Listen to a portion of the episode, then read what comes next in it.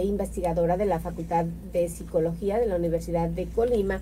Y bueno, tiene su consultorio en Médica Norte, consultorio eh, que se ubica, eh, Médica Norte se ubica en Avenida 20, no es cierto, Constitución, es el consultorio 20, está en Avenida Constitución 2141, 2141, más, en la colonia Puerta del Sol ahí en Médica Norte, ahí podemos encontrar a la doctora Sarita Salgado. Buenos días. Muy buenos días, muchas gracias por la invitación, gracias Francis. Pues con mucho gusto estoy compartiendo algunos temas. El día de hoy inicia el mes de marzo y para nosotros es significativo, puesto que es el festejo, la conmemoración del ser mujer, la próxima semana precisamente, ¿verdad? Pero ¿por qué cobra real importancia?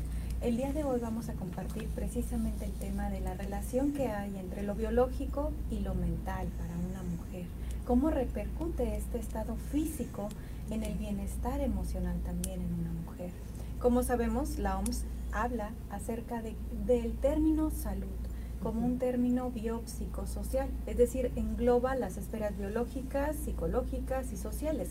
Es un bienestar integral de tal manera que no es solamente la ausencia de enfermedad, por lo tal tenemos que considerar todo lo que pasa en cada una de las esferas porque repercute en la otra.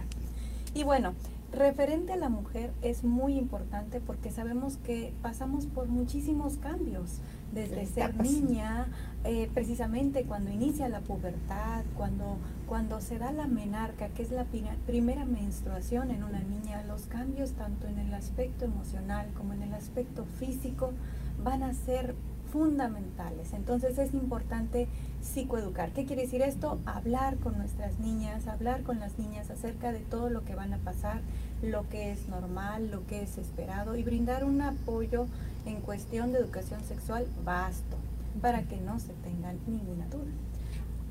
Sí, eh, eh, sí, importante que los papás, las mamás principalmente, que son las que más cercanas a las, a las hijas, a las eh, pues niñas eh, pues tengan esta mm, también ellas tengan la orientación de cómo abordar este tema porque muchas veces nos da pena verdad Exactamente, entonces lo interesante sería primero saber qué saben ellas, ¿verdad? O sea, acercarnos a nuestras niñas y preguntar qué saben, qué quieren saber o, o de alguna manera introducir los temas de una forma tan natural que no se ha visto como un tabú, ¿no? Y de tal forma que ellas tengan la confianza de acercarse en su momento.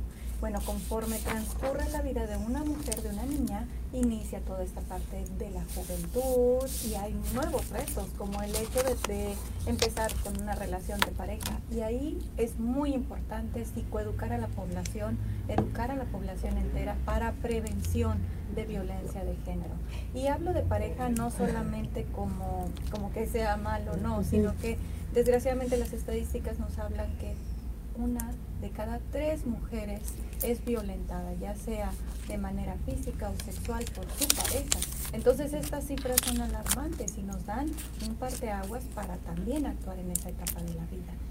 Posteriormente es muy importante acompañar a la mujer en esta fase reproductiva porque tanto puede haber infertilidad como puede haber embarazos no deseados, pero también puede haber depresiones posparto. Entonces, todo lo que abarca en la etapa perinatal, es decir, desde el momento de planear tener un hijo hasta el tenerlo, tenemos que acompañar a todas estas mujeres porque es muy importante su salud mental en esta etapa. Va a ser radical para la salud mental del binomio del bebé. Eh, mm, son más mujeres las que acuden a alguna eh, consulta psicológica o, alguna terapia, ¿quiénes acuden más, hombres o mujeres? Eh, tanto para terapia como para atención médica, la mayor prevalencia es de la mujer. Y bueno, estadísticamente también se sabe que tanto ansiedad como depresión lo presentan más mujeres que hombres. Esto puede llegar, llevar tal vez un subregistro porque, como comentábamos anteriormente, probablemente los hombres no acuden porque no tienen esa cultura, pero es probable que también haya una situación de prevalencia por el aspecto hormonal. Ahora, se sabe que la longevidad, es decir, los años de vida son más en una mujer, está el promedio de 74 años cuestión de hasta esa edad llegamos y el promedio de vida y en los hombres de 69 entonces también es más importante considerar qué pasa durante todos esos años, cómo es la calidad de vida de la mujer en toda esa etapa de climaterio, ¿no? Entonces, bueno, de entrada somos más longevas, pero las estadísticas nos dicen que hay mayor morbilidad, es decir, nos enfermamos más, ¿no? Y la primera causa de muerte son las enfermedades cardiovasculares en la mujer, seguida de los tipos de cáncer más frecuentes, el uterino y mama. Entonces tendríamos que revisar qué es lo que pasa alrededor de la mente de estas personas o de la mujer que está pues falleciendo por, por alguna enfermedad cardiovascular.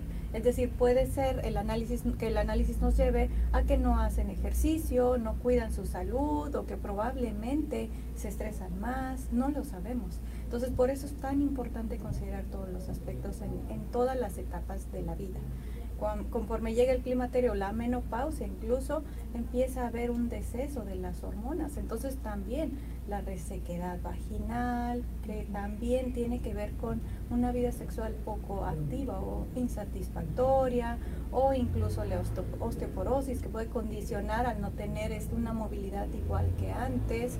Todos esos factores se tienen que tomar en cuenta en una mujer. Ahora, la OMS recomienda una ABCD que a mí me encantó, que es como que el sistema de lo que más nos puede ayudar. Sí. Y la OMS dice, bueno, como A, alimentación saludable y actividad física. O sea, todas las mujeres tendríamos que tener una alimentación saludable y actividad física para prevención. La B, bienestar general con un estilo de vida, saludable. Y en ese estilo de vida no solamente hablamos de lo que hacemos, sino también de lo que pensamos, cómo nos relacionamos, con quiénes nos relacionamos, cómo es la calidad de las relaciones y la conexión con nuestro cuerpo la conexión con nuestra mente, estar pendientes de nosotras mismas. La C, cuidarse de riesgos y agresiones de todo tipo, que esto es fundamental para la prevención de violencia, ¿no?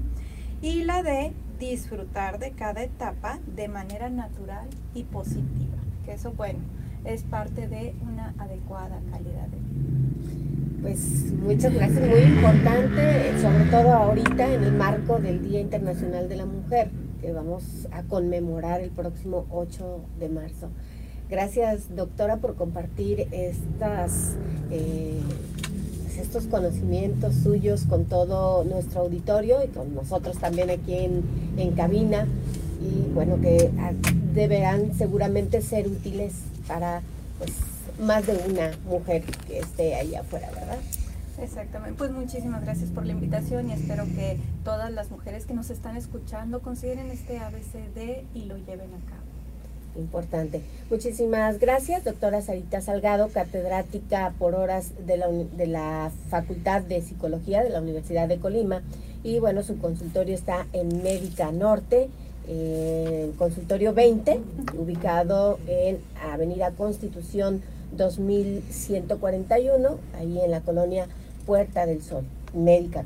El número para citas es 312 23 236 98 8. ¿Sí lo dije bien? Es 312, lo repito. 32 3 68 98. Ah, lo dije, sí. Muchas gracias. Eh, lo repito, 312 20, 312 32 3 68 98. Es correcto. Ahora sí. Muchas, Muchas gracias, doctora. Gracias.